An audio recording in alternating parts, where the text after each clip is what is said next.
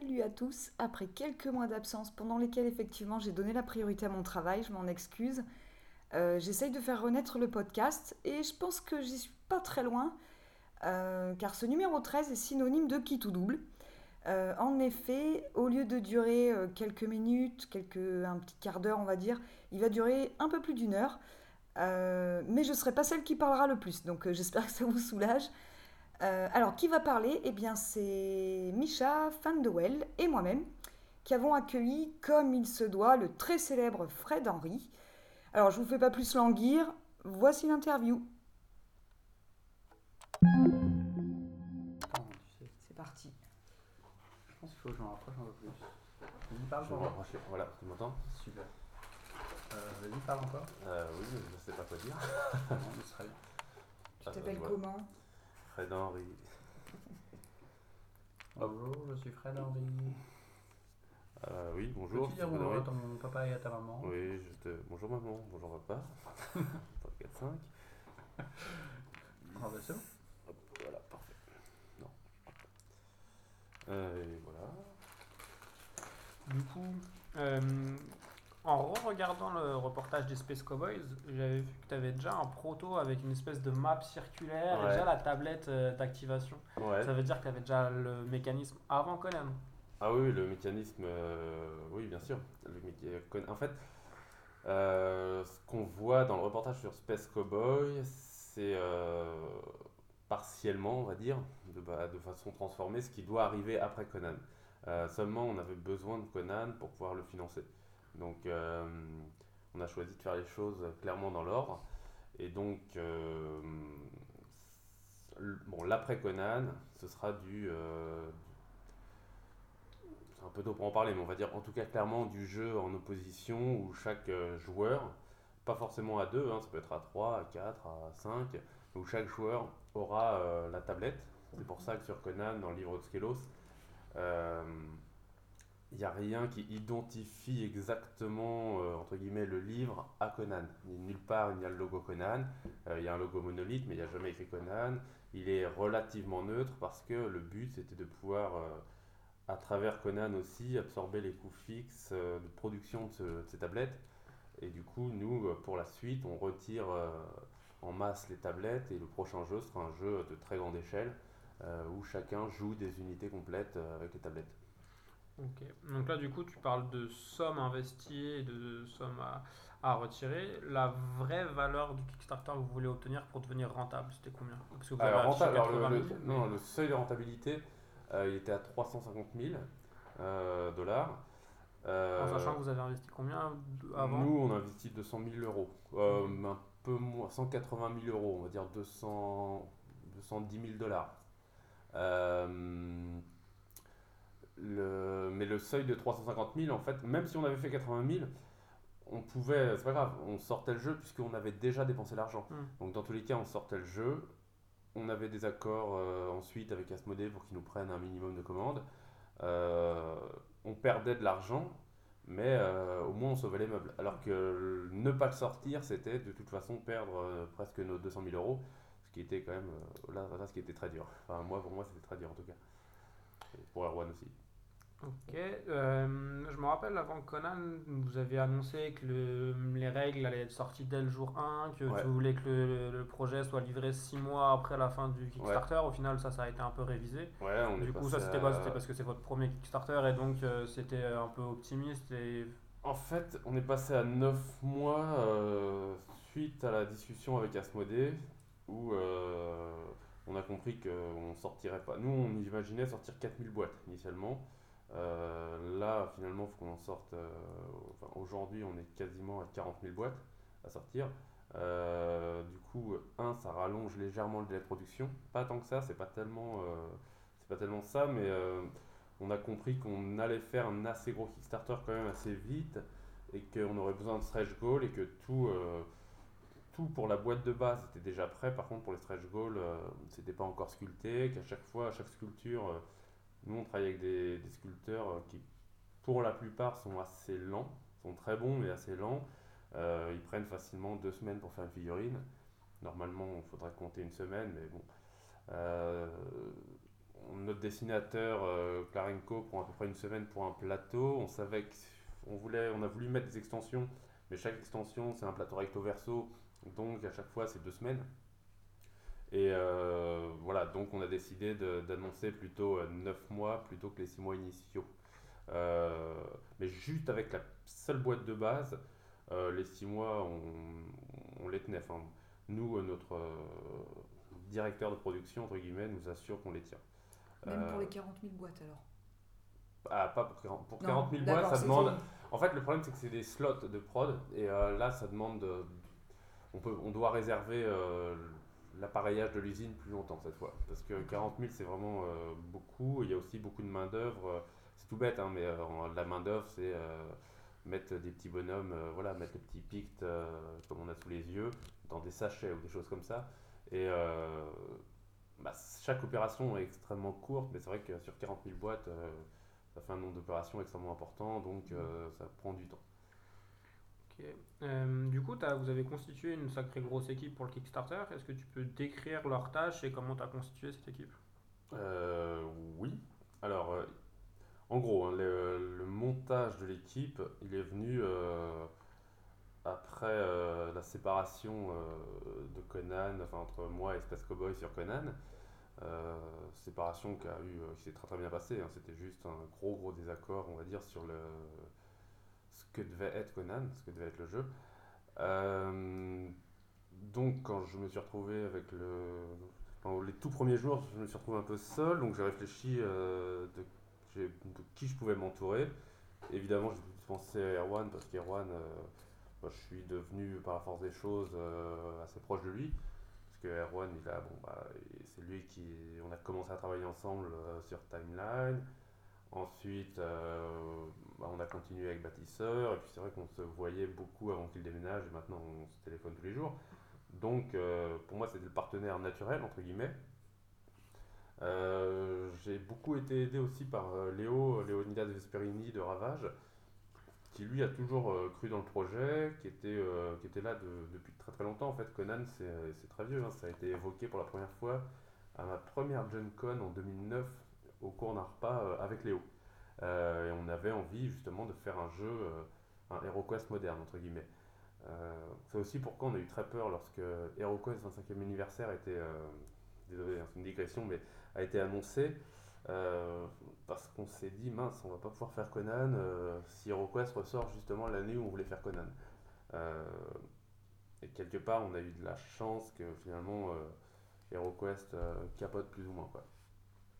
Mais donc euh, voilà, il y a eu Léo, il y a eu euh, très rapidement aussi, euh, je me suis dit qu'il fallait qu'on essaye de profiter du fait qu'on soit qu'on ait une grosse proximité avec les Français pour faire une sorte de dream team. donc moi j'ai contacté assez tôt Boza par exemple parce qu'on passage à Paris. euh, quand il est à Paris de temps en temps on se voit.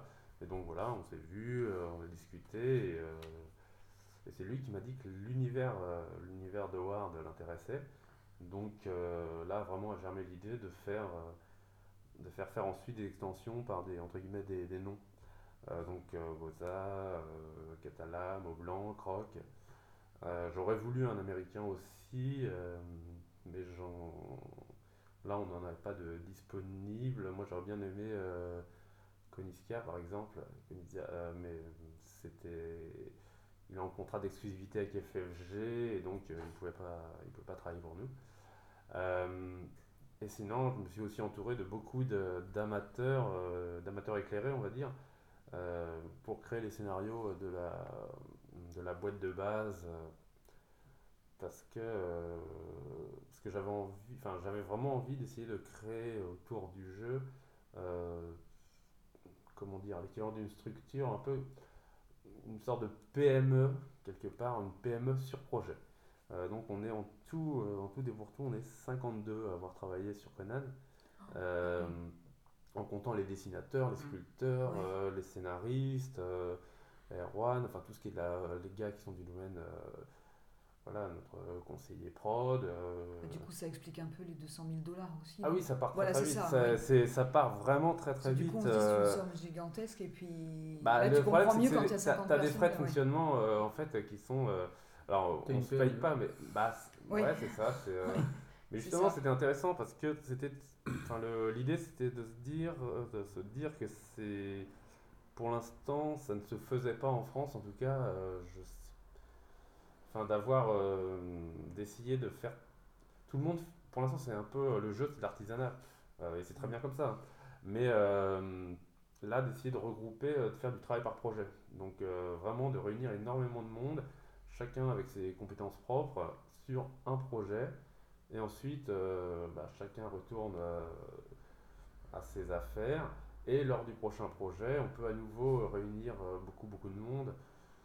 Nous, là, sur, enfin voilà, hein, d'après Conan, pour moi, c'est extrêmement clair. Euh, on a mis 200 000 sur Conan. euh, vu euh, le succès de Conan, ça nous permet pour le prochain, de, on a une très très grosse enveloppe là, on compte mettre 400 000 sur le prochain.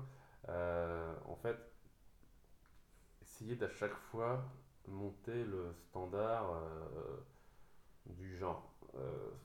Alors c'est aussi créer, là c'est presque politique, c'est créer des barrières à l'entrée ensuite pour les suivants, Euh, mais ça nous assure de faire des jeux que les autres ne peuvent pas faire.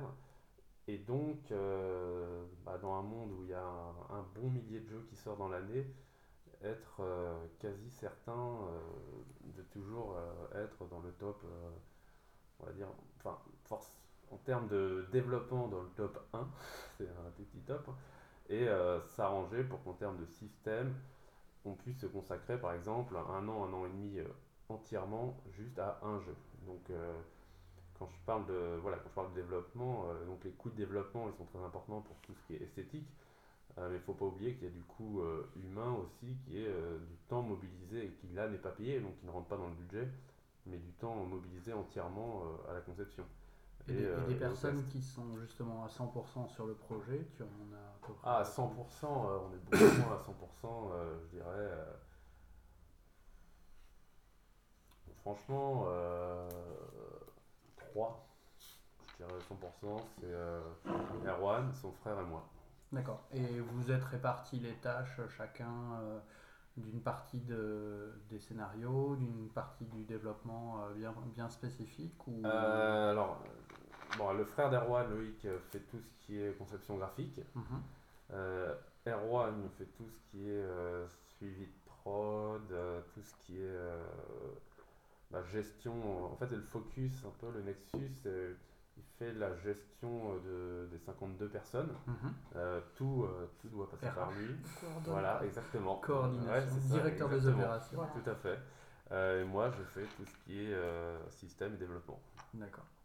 Et du coup, je rebondis là-dessus pour te demander euh, comment toi t'occupais les journées du Kickstarter? Parce que Jamie communiquait beaucoup sur Kickstarter, euh, Erwan. oui, Jamie justement. très très important. Ouais. Et, euh, et toi, du coup, comment, enfin, comment tu suivais ça de l'intérieur? Comment tes journées? Est-ce Bah. que tu développais les prochains stretch goals ou tout était déjà prévu? Euh, Il regardait les dollars s'accumuler. Ouais, bah, Kickstarter, non, Kickstarter, c'est c'est assez amusant parce que ça a été une période beaucoup. En fait, moi, les deux dernières années euh, ont été plutôt stressantes, surtout la dernière année, c'était vraiment fatigant, stressant, etc., etc. Et je pensais que Kickstarter, ça allait être horrible.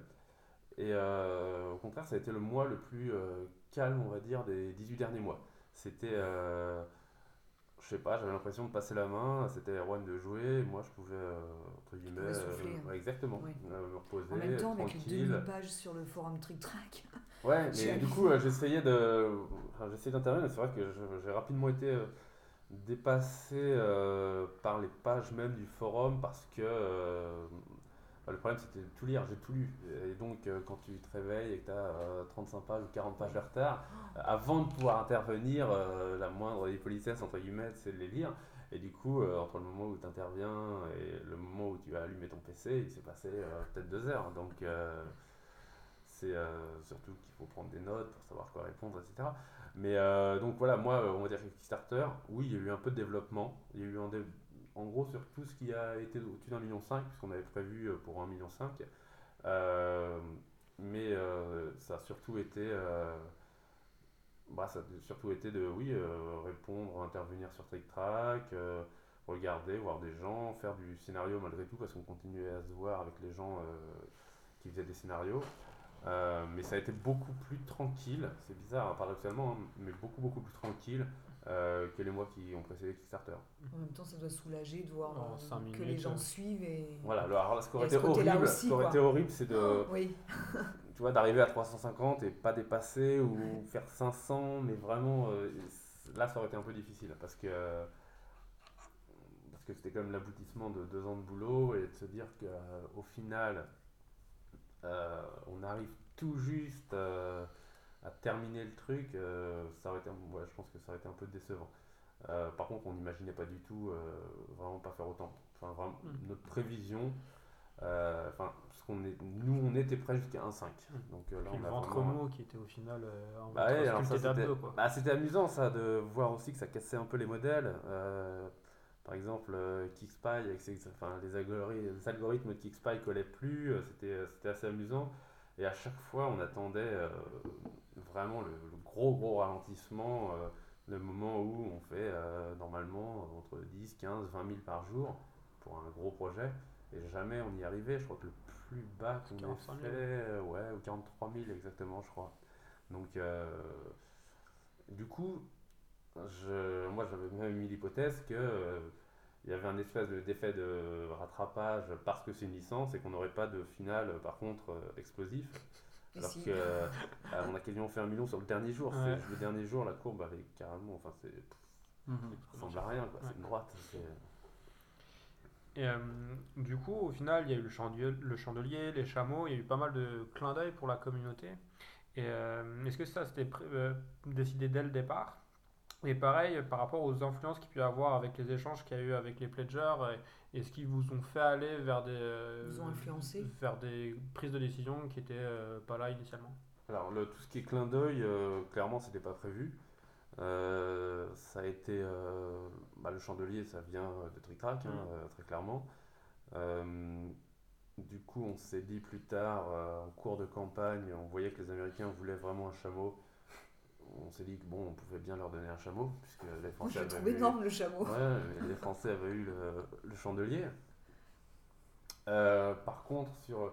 Oui, ça nous a fait bouger, sinon.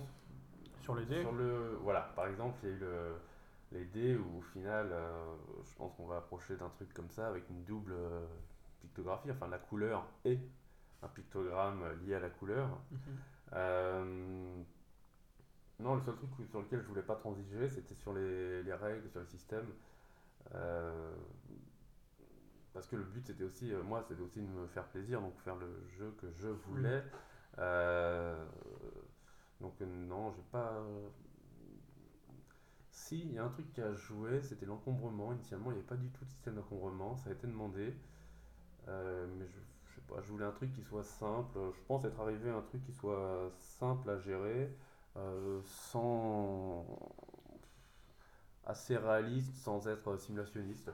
Euh, mais globalement, ouais, je pense que le seul truc qui est sorti euh, en termes de système, c'est euh, c'est l'encombrement. Je me souviens d'un matin où je, où je lisais des pages, euh, je crois que c'était Valkyris, euh, sur Trick Track, euh, qui parlait de l'encombrement et qui trouvait ça hallucinant qu'il n'y ait pas d'encombrement. Euh, j'y ai réfléchi, je dit, ah oui, c'est vrai. Euh, mais voilà, c'est tout, on va dire. Ok. Euh, sinon, pendant la hum, période de, Kickstarter, il n'y a pas eu de stretch goal pour améliorer les, composants qui, comme on peut voir dans différents autres projets Kickstarter? C'est parce que vous estimez avoir mis déjà le top du top euh, initialement ou c'était pas vraiment le but de, en gros, fournir des stretch goals pour améliorer, Qu'est-ce que tu appelles améliorer Bah, les. bah, améliorer la qualité des cartes, épais. euh, Ah. Les cartons pièces en métal à la place de tuiles, ouais, des, des, des, des en gemmes, carton, des quoi. gemmes en diamant. Voilà, euh, en Ah, diamant. parce que je connais très mal, je- en fait, euh, je connais très mal Kickstarter. Des Euh, vraies épées. euh. D'accord. Euh, oui, non, on voulait. euh, Si, il y a un truc qui aurait été possible, et d'ailleurs qu'on n'a pas fait initialement, c'était, ça je le regrette, c'était sur les villageois, euh, à chaque fois qu'on a des civils, euh, on n'a pas de figurines de civils, parce que ça demande vraiment beaucoup de figurines, Mhm. là, tu vois, sur le truc, on a des meeples, euh, et on aura des jetons, et c'est le seul truc qu'on aurait pu faire qu'on n'a pas fait, c'est dommage. Euh, mais non, on voulait, euh, on avait une idée assez précise de ce qu'on voulait. Et comme, en fait, le truc, c'est que la, la différence de pas mal de KS, je pense, parce qu'on avait un investissement important initialement, on n'avait pas besoin pour le développement de l'argent des pledgers. On avait besoin pour la production. Euh, ce qui change là, c'est que le développement, on avait déjà, euh, tous nos coûts de développement euh, ont déjà été pris en charge ex ante avant. Donc, y compris, bah, je sais pas, si on avait eu des pièces, oui, on aurait pu mettre des pièces en métal tout de suite. si on avait eu bah, les, les cartons, les cartons utilisés pour les plateaux, par exemple, oui, on n'a pas proposé, est-ce que vous voulez en, en 1, en 1,5 ou en 2, par exemple. C'était, oui, ce sera en 2. Enfin, la, question, elle se posait pas. C'est vrai qu'elle aurait pu se poser, mais je pense qu'elle se pose euh, plus pour les Eurogames, par exemple, où euh, les investissements, enfin, où KS couvre aussi les investissements, je pense. Et euh, du coup, après, en termes de rentabilité, est-ce que plus il y avait de monde, est-ce que c'était forcément plus rentable pour vous ou au bout d'un moment, il pouvait y avoir un risque, au final, trop de gens, ça couvre trop de frais de logistique, trop de boîtes avec plein plein de, stretch goals à fournir, et donc du coup, euh, au final, pour vous, euh, si la fin était encore plus explosive, ça pouvait devenir dangereux d'un point de vue euh, du. Alors, non, à aucun moment c'est dangereux. On, ça, voilà, la question s'est posée sur le forum aussi. C'est qu'on a une. notre rentabilité, à cause des stretch goals, le, notre taux de marge, il ne fait que décroître. Mais par contre, notre marge, elle, brute, elle augmente, elle augmente, elle augmente avec le nombre de pledgers. Euh, donc voilà, ça fait, euh, bah, ça fait une courbe euh, voilà, qui s'aplatit vers logarithmique et qui s'aplatit vers plus l'infini. Euh, mais donc notre marge ne fait qu'augmenter, par contre notre, notre taux de marge ne fait que baisser. C'est euh, parce que les stretch goals euh, nous coûtent cher et qu'un stretch goal, bon, bah, quand tu le fais pour, bah, comme à la fin, enfin, quand tu le fais pour euh, 16 000, euh, 17 000 boîtes, c'est différent d'un stretch 4 000. goal que tu vas faire pour euh, 3 000 boîtes. Quoi. Sinon, tu as pu dire, euh, par exemple, quand tu as été à la Trick Track TV à Essen, que euh, pour toi c'était important que les éditeurs, les auteurs portent les projets et que c'était en gros la clé du succès, euh, que le projet soit vraiment porté. Là, c'est ce que tu as fait avec Conan, où voilà, pendant euh, je sais pas combien de mois, tu as vraiment fait des démos pour avoir un gros, gros background de, de joueurs et de retours. Est-ce que tu penses que du coup c'est nécessaire de le faire pour chaque jeu? Est-ce que toi tu vas le faire du coup pour tous tes prochains jeux? Et est-ce que tu penses que tout le monde a les moyens et la capacité de le faire, tout ça, de porter à ce point-là les projets? Euh, ouais, alors ça c'est difficile, enfin c'est dur de répondre, mais euh, moi je, j'ai vraiment un, leitmotiv depuis plusieurs années, c'est que je trouve euh, qu'il y a trop de jeux, qu'il y a trop de jeux qui servent à rien, hein, j'en fais sûrement aussi. Et donc j'aime bien l'idée euh, que des, Monolith ça a vraiment été formé aussi pour ça, euh, c'est de se dire, moi je fonctionne en escalier. Tout ce que je gagne sur un jeu, je le mets de côté pour le réinvestir dans le suivant. Euh, je, là, heureusement, j'ai Timeline. Tout l'argent de Timeline, une partie de l'argent de Timeline m'a permis de faire Bâtisseur. Le reste de l'argent de Timeline, ensuite, plus l'argent de Bâtisseur, m'a permis de faire Conan. L'argent de Conan me permettra euh, de faire euh, donc euh, le prochain. Moi, je veux à chaque fois euh, vraiment euh, monter, monter, monter les, les coûts de développement. Euh, pas, pas les coûts de production, mais vraiment les coûts de développement.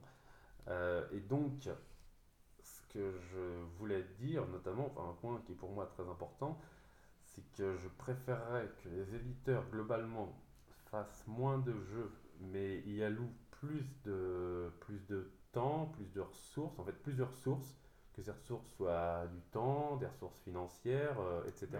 etc., des ressources intellectuelles, Pour des jeux de meilleure qualité. pour des jeux de Plus de meilleure qualité, voilà, et qu'ils cherchent à la limite à en vendre plus, plutôt que multiplier les sorties en espérant quelque part euh, ce que j'appelle faire du phishing. il en couvre peut-être plus de monde aussi, non? Il Bah, a peut-être une cible différente à chaque jeu ou je sais pas. je sais pas, moi je pense que euh, Est-ce que ton modèle parfait c'est Days of Wonder? C'est ça la question. euh, Days of Wonder, ouais, c'est un modèle. Ouais, vraiment.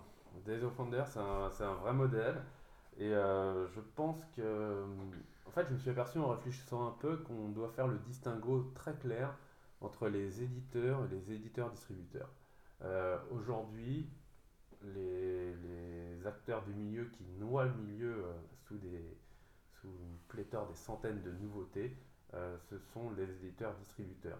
Quand tu regardes des éditeurs tout court, comme Days, comme, je sais pas, RepoProd, comme Space Cowboy, bon là je pense que, enfin, je prends trois éditeurs qui appartiennent à Asmodée, hein, Mhm. mais parce que je les connais assez bien, euh, eux ne sont qu'éditeurs, et finalement ils sortent très peu de jeux. Euh, je pense que parmi les trois, euh, Parce qu'ils ont plus de risques du coup?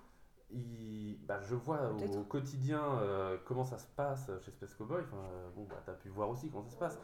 Tu t'aperçois que le, alors, le temps euh, alloué à un jeu, il est très très long parce qu'il y a beaucoup beaucoup de temps. On n'est pas dans le, dans le staccanovisme, hein, mais il y a du temps de réflexion, il y a vraiment de, il y a beaucoup de, de réunions pour savoir est-ce que, mais même parfois sur des tout petits points de règle, pour savoir si ça doit être ça ou ça. En gros, euh, en un an, c'est un jeu, un an. Euh, avec euh, différents jeux qui sont en parallèle, mais par exemple, Time Story, ce sera euh, trois ans pour un jeu. Enfin, ce que je veux dire, c'est que il y a deux grosses écoles, je pense. Il y a l'école, je multiplie les sorties et je croise les doigts pour que parmi mes sorties, il y ait un double. Ou il y a l'école qui est plutôt, je travaille à fond, à fond, je concentre toutes mes ressources financières et humaines euh, et intellectuelles sur quelques jeux et je me fabrique un double. Ou en tout cas, j'essaye. Euh, quand je parle de double, donc je parle de, Succès. de gros succès. Moi, je, voilà, je m'inscris vraiment plutôt euh, dans cette école-là. Euh, je, je trouve que euh, multiplier les sorties sans y, euh, sans y accorder les ressources nécessaires, euh, c'est un peu euh, scier la branche sur laquelle on est. Mais tu crois pas que c'est un peu enfoncer les portes ouvertes? Tu crois pas que la majorité des, des justement des éditeurs euh, travaillent comme ça? Non, non, alors la majorité, non, ne travaille pas comme ça. Déjà, bah, factuellement, il suffit de regarder le nombre de sorties et donc le turnover que tu as sur Mais les sur la étagères. globalité, mais ensuite un, un même éditeur, il, sort pas 10 boîtes, euh, 10 boîtes par an pour la majorité, non Euh, pas, quand on est. Oui, désolé, non, mais ça dépend justement. Il faut vraiment faire cette distinction entre un éditeur-distributeur et un éditeur tout court. Un éditeur-distributeur, alors aujourd'hui, euh, Asmodée n'est plus éditeur. Bah, Asmodée euh, se cantonne vraiment à la distribution. Euh, mais par exemple, si tu sors, je sais pas, on va, on va être très clair. hein, si tu, Yellow, on peut parler de, de Blue Orange parce que Blue Orange. Je pense, est relativement euh, lié à BlackRock. Euh, on peut parler euh, de Philosophia, euh, on peut parler de Millennium Edge. Chacune de ces boîtes sort au moins euh, 30 jeux dans l'année. Euh, 30 jeux dans l'année, on est très très loin d'un Days of Wonder qui va sortir un jeu tous les deux ans ou d'un RepoProd qui va sortir 4 jeux maximum dans l'année, d'un d'un Space Cowboy qui va en sortir un ou deux. Euh, non, non, c'est pas au bout d'un Mystery hein, qui va en sortir euh, allez, deux dans l'année. C'est vraiment des logiques extrêmement différentes. Mais c'est pas une différence, euh, enfin, c'est pas un problème de personne, c'est un problème de structure. C'est que dans un cas, tu as des éditeurs, distributeurs qui doivent avoir de la nouveauté parce qu'il faut que les boutiques, euh, enfin, il faut générer un système de commandes qui soit et fréquente et régulière auprès des boutiques. Et d'un autre cas, tu as des éditeurs qui se cantonnent à leur métier, et donc faire des jeux, et qui ne sont pas du tout dans la même problématique, qui ne sont pas dans les problématiques de flux, euh, alors que les éditeurs-distributeurs doivent générer du flux, parce que le- auprès des boutiques. Et tu crois pas que c'est juste euh, lié au partenariat euh, qu'ils ont et qui, qui au final fait qu'ils se retrouvent être plutôt des éditeurs traducteurs distributeurs donc au final ils traduisent des jeux qui par, par le jeu des partenariats euh, se- ils se retrouvent à les, à les distribuer parce qu'ils n'ont pas d'autre choix parce que c'est c'est des questions d'alliance et, euh, et au final c'est ça qui, qui embourbe le marché qui fait qu'ils sont noyés là-dedans mais ils n'ont pas le choix quoi. Euh, si, sans doute. Enfin, les- les- justement, c'est c'est pour ça que je parle de problèmes qui sont des problèmes de structure et pas de personne. C'est que il se crée euh, de toute façon, euh, enfin, il y a des mécanismes qui se créent et qui font que bah, il y, a, euh, il y a des questions politiques. Enfin, euh, par exemple, euh, voilà, moi j'entends très souvent, et c'est pas. Enfin, il n'y a rien d'incroyable là-dedans, de, mais des éditeurs qui ne croient pas spécialement dans un jeu, mais qui le sortent parce que pour avoir tel autre jeu de tel éditeur euh, étranger, tu dois acheter le package. C'est-à-dire que tu vas Mhm. sortir euh, peut-être trois jeux. un auquel tu crois vraiment, mais euh, tu achètes un lot. Il faut que les deux autres sortent aussi. Comme les kiosques à journaux. Quelque... Bah oui, c'est ça, non hein. mais c'est vrai, on est- bah, au final on est un peu dans ce genre de modèle. Et donc euh, voilà, c'est, je pense que malgré tout, je pense que c'est une plaie, mais c'est pas une plaie de personne. J'ai cité des éditeurs, mais j'ai rien contre ces, ces éditeurs-là. C'est pas le problème, c'est que c'est, ils font partie d'une structure et euh, le problème c'est que ça fait système. Et Mhm. que donc tu as vraiment un modèle qui est un modèle dominant euh, qui est celui de la multiplication des sorties parce qu'il faut de la nouveauté, parce que la nouveauté c'est le moment, enfin l'implantation, dans une implantation tu vas faire à peu près, euh, allez, dans le premier, dans les trois premières semaines, dans le premier mois tu vas faire à peu près un tiers de ton chiffre d'affaires sur la vie totale du produit. Euh, ce qui veut dire que c'est le moment où tu rentabilises ton investissement, donc c'est le moment où tu récupères de la trésorerie, et la trésorerie, bah, c'est le nerf de la guerre pour l'entreprise. Donc c'est la course à l'implantation. Et euh, donc euh, il faut faire plein de sorties, plein de sorties, plein de sorties, parce que ça veut dire plein d'implantations, ça veut dire exister dans les boutiques, exister dans les médias, ça veut dire aussi... euh, bah, ça veut dire avoir un minimum de commandes importants, faire du catalogue. Voilà, aujourd'hui, c'est pas, tout le monde voit bien. je pense que Blue Orange est dans une politique de faire du catalogue en France, parce que existaient assez peu en France. Ils arrivent vraiment massivement en France, mais ils ont besoin de faire du catalogue. Euh, et donc, mais là, je te cite euh, Blue Orange parce que c'est celui qui me vient en tête. Ce que je veux dire, c'est que c'est pas le problème de, de Blue Orange, c'est un problème encore une fois de structure. N'importe quelle compagnie qui veut se développer en France va commencer par faire du catalogue. Euh, Yellow a besoin de faire du catalogue, mais faire du catalogue, ça veut dire euh, multiplier les sorties, faire une trentaine de sorties dans l'année, et donc ça veut dire euh, contribuer d'une façon très très forte au turnover que tu as sur les étagères, et ça c'est problématique. Mhm. Euh, transition un peu compliquée là, parce que la prochaine question c'était justement sur les extensions de Conan. où Vous, les avez déjà prévues. Comme tu as dit tout à l'heure, vous avez pris des auteurs connus pour avoir un- un- une sécurité sur la qualité, pour avoir quelque chose peut-être de différent à proposer dans le jeu, une patte euh, particulière.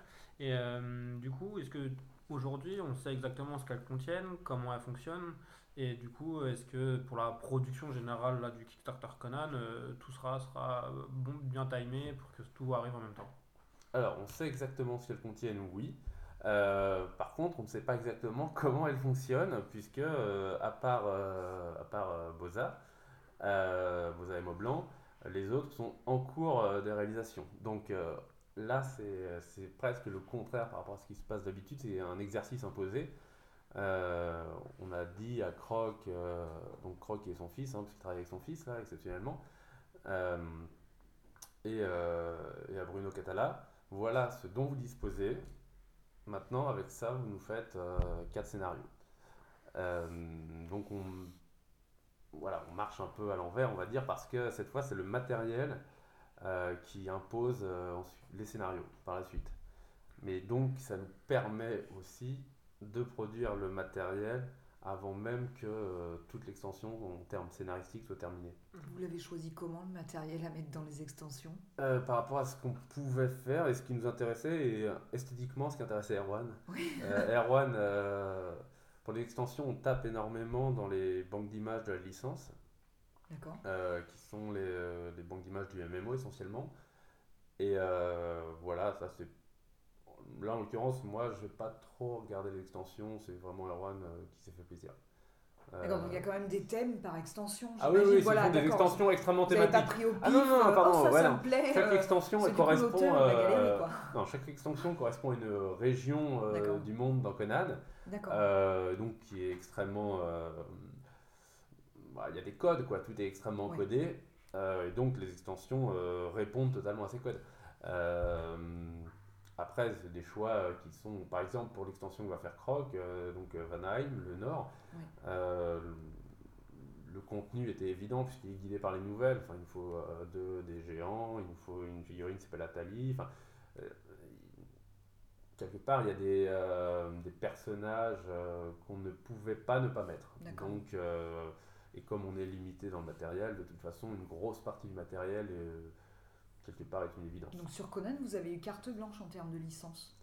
Oui, parce Quelles que soient a- les nouvelles. Enfin, vous avez eu vraiment la totalité de la licence de Conan? Oui, D'accord. mais parce que euh, on l'a acheté, on l'a acheté cher, Ah, on l'a acheté euh, D'où les 200 000 encore?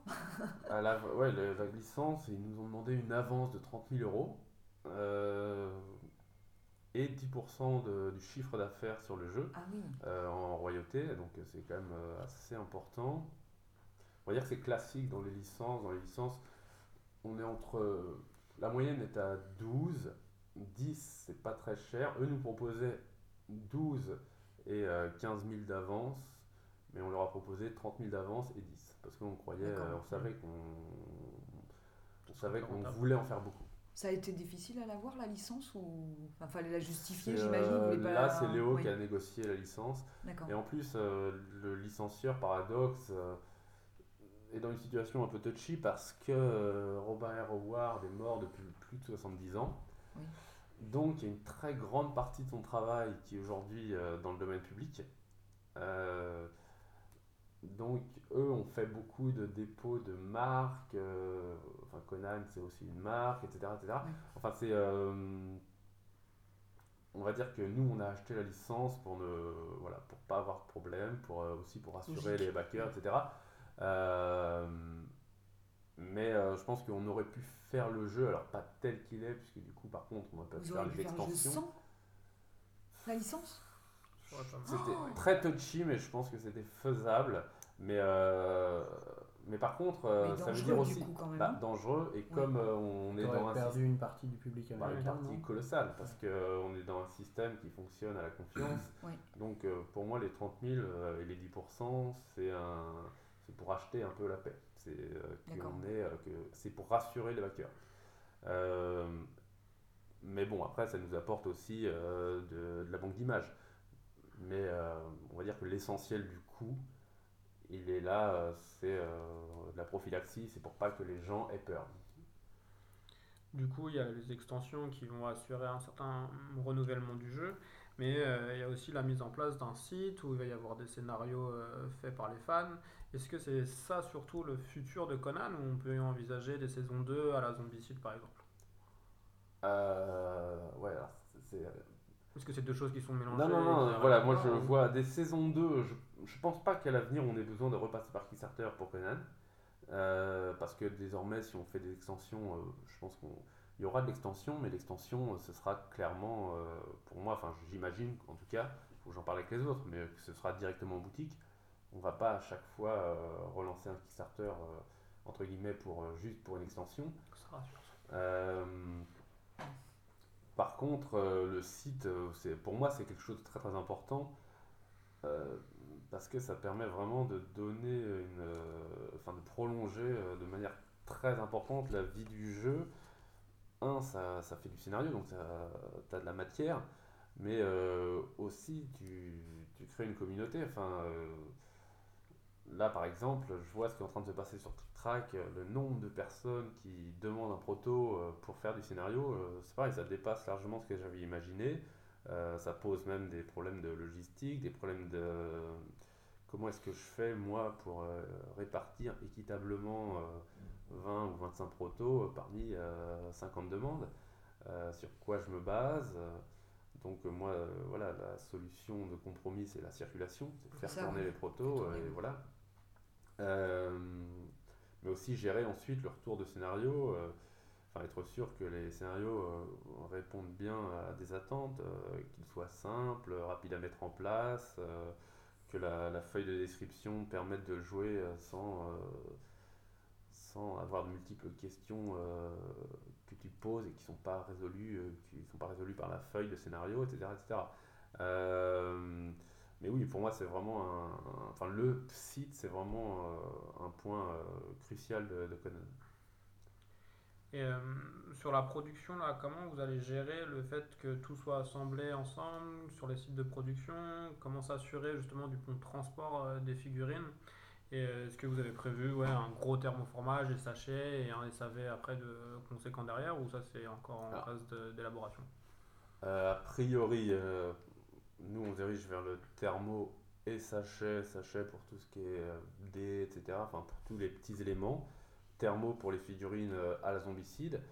Euh, mais là, pour la prod, on a vraiment fait attention. euh, on a, enfin, je vais pas dire qu'on a commencé par la prod, mais très très tôt, les, la problématique de production est rentrée en ligne de compte. On a rencontré euh, il y a déjà plusieurs fois, mais depuis presque un an et demi, nos producteurs. On connaît bien les gens qui vont produire le jeu. hein. On connaît par exemple Apollo Parente qui a une usine là-bas, enfin une sorte d'atelier-usine en, euh, en Chine. C'est quelqu'un que je connais depuis très très longtemps. Enfin, j'ai déjà travaillé avec lui euh, la première fois sur Adventurer 1, donc euh, c'était 2009. Euh, c'est quelqu'un avec qui Erwan aussi a travaillé de son côté. Et on a aussi ensuite pour la prod les entre guillemets c'est un gros avantage hein, mais l'appui d'Asmodée parce que euh, on travaille aussi euh, du coup sur d'autres euh, certains éléments avec Ludofactasia euh, dont l'un des plus gros l'un des plus gros clients est Asmodée.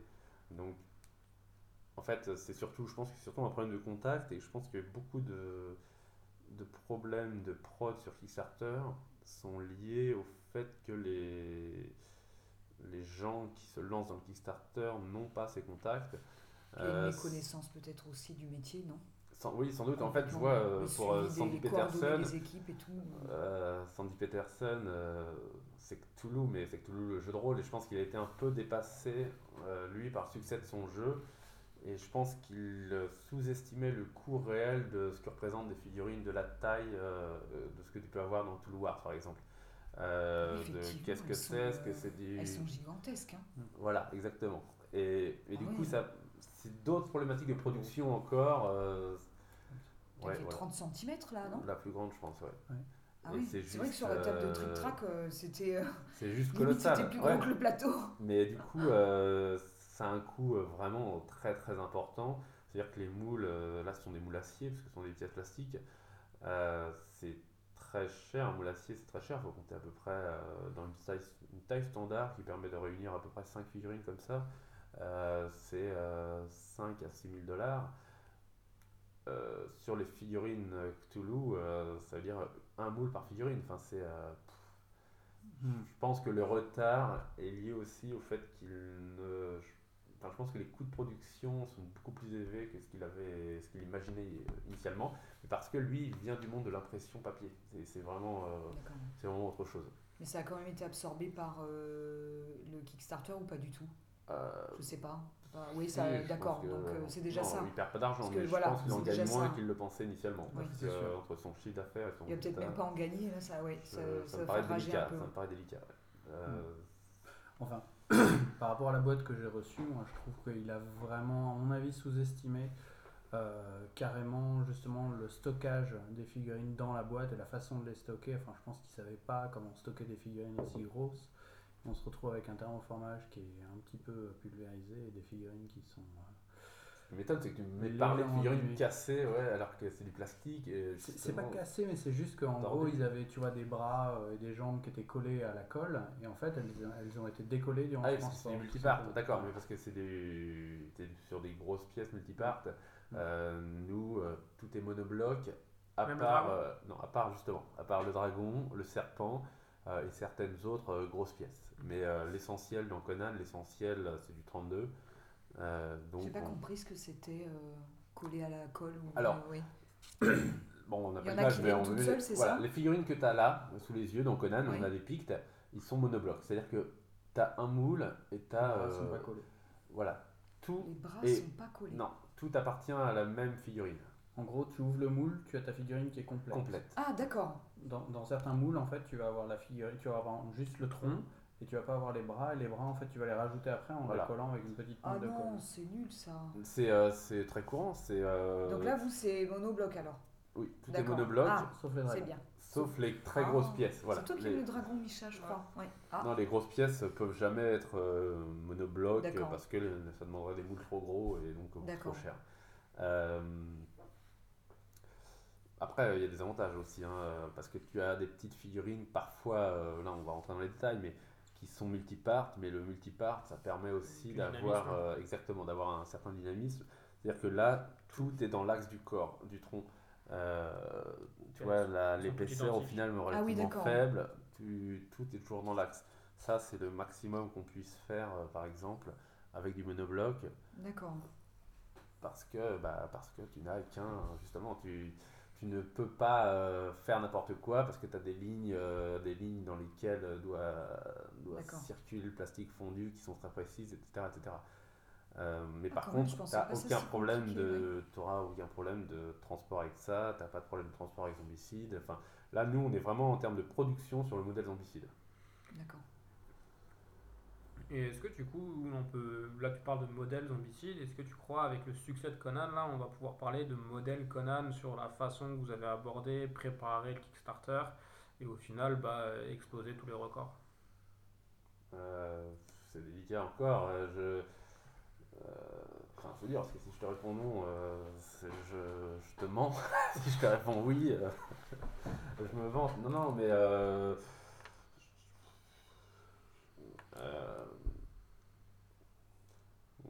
je pense. Après, d'une moi- certaine façon, ouais, vas-y. pour, pour l'avoir vécu, à part juste le léger quoi qu'il y a eu au niveau de la- de l'annonce de, la tête du, euh, du Kraken, euh, Il y a eu deux je- gros quoi quand même. Il y a eu la- les- le quoi et les frais de port aussi. Oui. Euh, qui ont été vraiment. euh, ça, c'est pour moi, c'est le pire. Là, on a et perdu. au euh, final il n'y a, quasi- il y a, pas- il y a, pas- il y a pas eu de- d'erreur de fait. Après, les frais de port, euh, c'est c'est dû à quoi du coup Vous les avez C'est alors c'est très très simple. Non non c'est euh, euh, bah, j'espère qu'Erwan t'écoute pas. Alors c'est une euh, petite bêtise on va dire mais euh, rien de au pire hein, ça nous a coûté 100 000 dollars c'est pas grave. Euh, mais se la raconte. euh, non non mais Sur euh, 3 millions de 3, c'est rien. Hein, non, non, je hein. rigole, mais ça, ça a été rattrapé. Mais on va dire que c'est une. Il y avait une. C'était dimanche, c'est bizarre, mais c'était un dimanche. Euh, il y avait beaucoup, beaucoup. Les demandes de, de frais de port se faisaient vraiment très pressantes.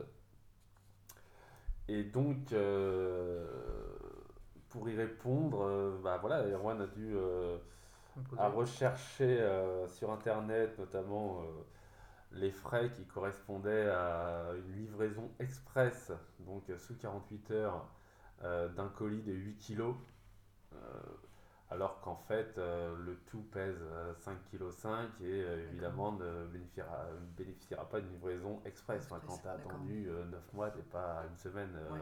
au lieu de 2 jours. Quoi. Euh, donc voilà la différence de prix et surtout euh, on a pris, on a choisi. En fait on a voulu être trop... euh, comment dire? Précautionneux. Exactement. Et donc, euh, les critères choisis étaient vraiment, vraiment trop importants. En plus, il n'y avait pas non plus de, de critères négociés en fonction du nombre. Donc là, on est à un colis euh, personnel. Euh, voilà, si euh, moi, demain, euh, j'envoie, euh, je sais pas, un poids de 8 kg Oui. aux États-Unis, ça va me coûter tant. Donc, on n'était pas non plus dans une question qui était une question d'entreprise. Quoi. On était vraiment là dans, dans une problématique qui, encore une fois, était envoyer un colis lourd en express un- d'un particulier vers un autre particulier. Au final, et on- voilà, ce qui m'a un peu euh, surpris, c'est qu'on n'ait pas attendu euh, au moins le lundi pour euh, cette fois pouvoir discuter. Donc j'ai voilà, j'ai pris contact avec Philibert dès le dimanche pour que Philibert explique Ah que non, ce n'était pas si cher, qu'ils avaient les prix, qu'on a négocié ensuite et que c'était en gros deux fois moins cher. Et pareil pour les US, on a vu dès le lundi avec Asmodee US qui nous a donné la grille tarifaire et on arrivait à des prix euh, deux fois moindres par rapport à ce qui avait été annoncé le dimanche. Mais c'est vrai que du coup le dimanche ça a été un... Pour moi ça a été la plus grosse erreur parce que ça a créé une petite... Une vraie petite crise quoi. Mm. Je... Et quand tu dis on a perdu 100 000 dollars, C'est, tu euh, penses ça, qu'il y a c'est- des gens qui ont, qui ont Non, non, mais euh, en fait, ou... parce qu'il y a eu le rebond. Finalement, il y a eu le rebond. Donc, en fait, je pense qu'on n'a rien perdu, vraiment pas grand-chose. hein. D'accord. C'est, euh, mais euh, quand je parle de 100 000, c'était, euh, c'est l'estimation qu'on avait faite par rapport à la dynamique. Euh, parce que sur Kickstarter, on, on essaie de pas trop réfléchir en. Enfin, on fait de la projection et donc la, la dynamique, on était. le lendemain, on était à peu près. On aurait dû gagner, par exemple Ah oui, d'accord, je vois. Oui. temps. Euh, et sauf que là, on était, euh, on, on estimait que sur ces, les- bah, ça a duré pendant 6 heures. On a eu clairement, alors qu'on était en gros rush, 6 heures où il s'est rien passé. C'était teaser où vraiment on était gelé. Gros blanc. Ouais, et euh, c'était problématique parce C'était que ça le palier. le, le problème c'est que c'était, euh, enfin c'est là il était artificiel, c'est euh, et surtout erroné. C'était, enfin sur la base d'informations fausses. Et euh, En même temps, vaut mieux partir de très haut puis dire non, vous inquiétez pas, c'est une erreur, c'est divisé par deux, que l'inverse. Ah. Ou dire Ouais, attendez, je me suis trompé, voilà, vous faites je fois sais deux. pas, quoi. je sais pas comment euh, fonctionne euh, vraiment l'esprit des gens là-dessus. Je sais qu'on a perdu des gens qui ne sont jamais revenus ensuite parce que ça, hein, par contre, on Oui. avait les, on sait qui a. Euh, Oups. Non, non, non, mais c'est les, les Américains, les J'ai Français ont pas, il a- il a Il n'y a pas eu de déplédge français. On n'a pas vu de déplédge français. D'accord. euh, Et la proportion de pledge Oui, français, c'est quoi C'est quoi C'est bah, c'est 10% 13 ans. Ah non, on est au-dessus de ça en fait. hein. Je pense qu'on est à près de. Ouais, ça, c'est pas beaucoup de ça, mais euh, je pense qu'on a. Alors francophone, on doit être à 20% de francophones. C'est non, c'est très très important. Euh, et de français, on a au moins 1500 français. On verra exactement euh, lors du Pledge Manager. Mais, euh, Ah oui, 1500 français, donc 10%, en tout cas 16 000 Ouais. Baker, je crois. Mais les, les Français ont vraiment été. euh, ont vraiment un joué, un- enfin, ont vraiment joué un rôle euh, énorme hein, dans la campagne. Non seulement donc nos boîtes francophones, enfin le nombre est très important, mais surtout ça a été un relais incroyable euh, vers, euh. Vers vers l'international. les sites internationaux, vers bon, bah, Geek et, euh, bien sûr, mais aussi euh, plein d'autres petits sites, plein de sites très spécialisés, des sites de figurinistes, euh, des sites, euh, des sites de joueurs euh, de jeux de plateau, mais beaucoup moins connus que Game Geek, par exemple euh, Ameritrash, euh, Fortress Ameritrash, euh, des choses comme ça. Et donc, les Français ont, euh, se sont emparés du jeu et, en- et ont vraiment communiqué sur le jeu dans le monde entier, mais vraiment dans le monde Il y a entier. peut-être aussi une certaine fierté que tu sois français, non? De se dire tiens, c'est la France. du euh, non? euh, Parce que- non, un- pas, un peu quand même, hein. Un peu quand même, parce qu'on on avait envie de faire partie de l'aventure, de se dire euh, c'est un Français, il s'est investi. euh, Je... Difficile à dire, on va dire, difficile à dire, mais en tout cas, euh, mais le, voilà, le fait est que euh, le succès euh, sur Kickstarter, la propagation vraiment euh, s'est faite à partir de la France. Enfin, c'est clairement ouais, des sortes de cercles concentriques, mais il y a la France, tout a été mené initialement depuis la France, et ensuite les. Français se sont ouais, exportés sur les autres sites, mais vraiment massivement. Ils ont euh, porté la bonne parole. C'est bien ça Ils ont évangélisé. il y a eu du prosélytisme, on va dire. oui. Non, mais il y a clairement eu du prosélytisme, ça c'est clair. C'est, Et euh, du coup, avec là les, les points positifs de la campagne, les petits couacs, euh, ça fait pas mal d'expérience et donc euh, Ouais. ça donne une, cer- une certaine assurance pour le prochain. Quoi. Ah oui, oui, euh, bah, je sais très clairement ce qu'on refera et je sais très clairement ce qu'on ne refera pas. Par contre, euh, moi, moi, je veux vraiment arriver à du zéro quoi. C'est, euh, Mais c'est aussi pour ça que, alors, Comme une campagne plus courte par exemple? Notamment, parce que. Et alors, je vais t'expliquer pourquoi la campagne était, a duré un mois alors que je pense qu'on aurait pu la faire en 20 jours. Euh, c'est notamment le fait que euh, on avait fait les Jack Vazel, euh, le fond Jack Vazel. euh, donc on avait mis 10 boîtes de Conan, 10 euh, complètes, proposées. donc tous les ans, Jack Vazel fait un réunit, récolte de l'argent pour un, un organisme euh, qui s'occupe, euh, je ne sais pas exactement comment ça fonctionne, mais qui, qui aide euh, les joueurs dans le besoin. On a mis 10 jeux, et les 10 sur les 10 jeux, 9, euh, 9 ont été remportés par des Français, alors que c'est sur un site américain. Et donc là, on s'est dit qu'on n'existait pas du tout aux États-Unis. que si, enfin, qu'avec une licence comme Conan, que 90% euh, des jeux, euh, ce sont des enchères. Les enchères soient remportées par des Français euh, sur une moyenne de 200 dollars, alors que la totale de Conan doit faire 572 dollars, je crois, un truc comme ça. C'est qu'on avait un problème de communication, c'est qu'on n'existait qu'en France. Et c'est pour ça que, au final, j'étais. C'est les trucs Jack Vazel là qui m'ont rendu assez pessimiste euh, initialement sur euh, ce qu'allait la réussite de la campagne. C'est pour ça que moi j'estimais, euh, j'avais déclaré que je serais content à partir d'un million.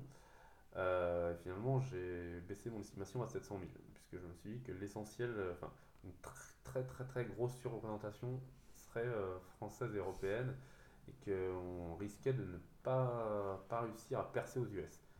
Et finalement, malgré tout, ce sont les Français qui nous ont fait euh, percer aux US. Par exemple, je pense que les Français ont, ont énormément contribué au décollage. Euh, il faudra vérifier, mais je pense que. Les sur les- Américains ont suivi aussi, ça s'est fait en 5 minutes déjà? Oui, alors c'est Voilà, pas, euh, pas, euh, sur les EB, euh, les early birds qu'on peut savoir, parce que là, les early birds, ça a été sur 3 minutes même, donc la question Oui.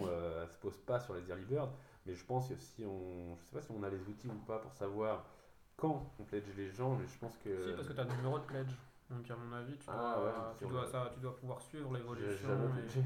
Non, mais tu peux, tu, pas. tu peux, D'accord. tu peux savoir. Mais je pense a qu'il y a euh, énormément, Moi, j'ai- énormément Moi j'ai de pledgé à la Français. 11e minute, je peux te donner mon numéro. Mais J'étais que du coup, dégoûtée, c'était Je déjà pense qu'il y a fini. énormément de Français, euh, dans les, surtout au début. Je pense que les- vraiment les Français ont très très massivement contribué à lancer Oui, la campagne. oui, oui. Ce qui crée Euh, tout le dynamisme après pour C'est la ça, suite. Quoi. c'est ça. Euh, Mais en même temps, tu participais au salon français. Ouais, j'entends bien, je savais À, qu'on à n'existait Essen, il y a eu beaucoup de. Les gens ont suivi ou il y a que des Français, qui- enfin des francophones qui sont venus te Ah, voir il y avait beaucoup de francophones. ouais, Ah oui, tu vrai. vois, C'était à- ouais. Essen, je pense que. Bah, c'est marrant d'ailleurs, on a eu euh, une seule table d'Allemands. Tu vois, sur les euh, Ah oui. 3-4 jours d'Essen, il y a eu une seule table où ce sont des Allemands. Euh, sinon, on a eu des Espagnols, on a eu des Italiens, des Français évidemment, des Belges, mais beaucoup de francophones. Dirais que la moitié des gens qui ont joué à Conan à, à Essen étaient francophones. D'accord. Ce, qui est, ce qui était bien, mais ce qui n'était pas un bon signe, par contre. Euh, C'est-à-dire Mm. que, que pour l'instant, dans une certaine mesure, on n'intéressait que les francophones, c'est-à-dire les gens qui ont accès euh, bah, à Trick Track, hein, essentiellement. Euh, donc c'était vraiment un choix raisonné. Initialement, on voulait 20 jours, et suite à Essen, suite à Jack Vazel, on s'est dit qu'au final, 30 jours, c'était plus logique. Et du coup, là, pour terminer, euh, 2015 pour toi, ce sera principalement Conan et autres Ou Conan pour toi, là, ça y est, c'est lancé, ça va partir en production et du coup, ce sera un autre projet? Euh, non, 2015, ça reste Conan, on va dire. Enfin, encore un, les gros, gros trimestre. Mm. Euh, et ensuite, par contre, euh, j'attaque, euh, j'attaque vraiment la suite. Enfin, j'attaque euh, le reste. Mais par contre, euh, 2015, ce sera euh, Monolith plutôt que. Enfin, j'ai d'autres trucs en cours, mais derrière, c'est entre guillemets, euh, il y a un côté alimentaire. Enfin, c'est du timeline, du cardline, mais c'est des. Star Wars Star Wars, euh, Marvel Super Hero, des trucs comme ça. C'est. euh, Bah là, je. Ouais, il y a quand même pas mal d'opportunités en ce moment. En fait, j'essaie de d'avoir des deals gagnant-gagnant avec Asmodée par exemple. hein. C'est vrai que ils me font profiter de leurs opportunités et moi euh, j'essaie de leur, euh, leur faire profiter aussi de, de ce que je fais. euh. Donc il y a des développements congruents assez intéressants. Et Star Wars notamment, enfin je pense que par exemple le Timeline Star Wars, je pense, je sais pas s'il se vendra beaucoup, je pense, mais je, enfin beaucoup à l'échelle, c'est assez geek. hein. Euh, mais je pense que c'est, ça fait partie des produits Star Wars qui sont euh, vraiment intéressants. Par contre, enfin, on n'est pas dans. J'ai vu d'autres trucs qui, genre le Carcassonne là, je, je vois pas trop le rapport avec la licence en, en fait. C'est. euh, Mais bon, dans tous les cas, voilà, c'est ça a un petit côté alimentaire euh, parce que euh, bah, maintenant c'est des routines. hein. Mais par contre, euh, voilà, moi ça me permet clairement de. Ça va me permettre de, de faire que Monolith euh, derrière puisse euh, entre guillemets envoyer du bois. Quoi. Enfin, qu'on fasse des trucs euh, aujourd'hui, même FFG se permet pas de faire. Euh, et d'ailleurs, pourquoi pas à terme hein, des, des co des co-aides avec, avec FFG, vu que maintenant que FFG euh, appartient au groupe Asmodée, ce sera plus simple. Et du coup, chez Monolith, vous êtes combien? Chez Monolith, on est 4. 4 Euh, bah, Il y a Erwan, son frère, moi, et euh, donc depuis très récemment euh, Marc Nunes, puisque euh, voilà, on lui a cédé euh, gracieusement euh, un certain nombre de parts, 30% en fait, 33% de la société. Ah oui. Bah, parce que Erwan et moi, on considère qu'on a une dette euh, morale euh, vis-à-vis de Marc. Donc c'était une façon de lui dire, euh, voilà, il y a eu des périodes de notre vie tu nous as aidés. Voilà, maintenant, Vous renvoyez on- l'ascenseur. Voilà, enfin, sauf que ça, on ne l'aide pas au final, mais on, on le remercie d'une Oui. certaine façon. Et c'est vraiment.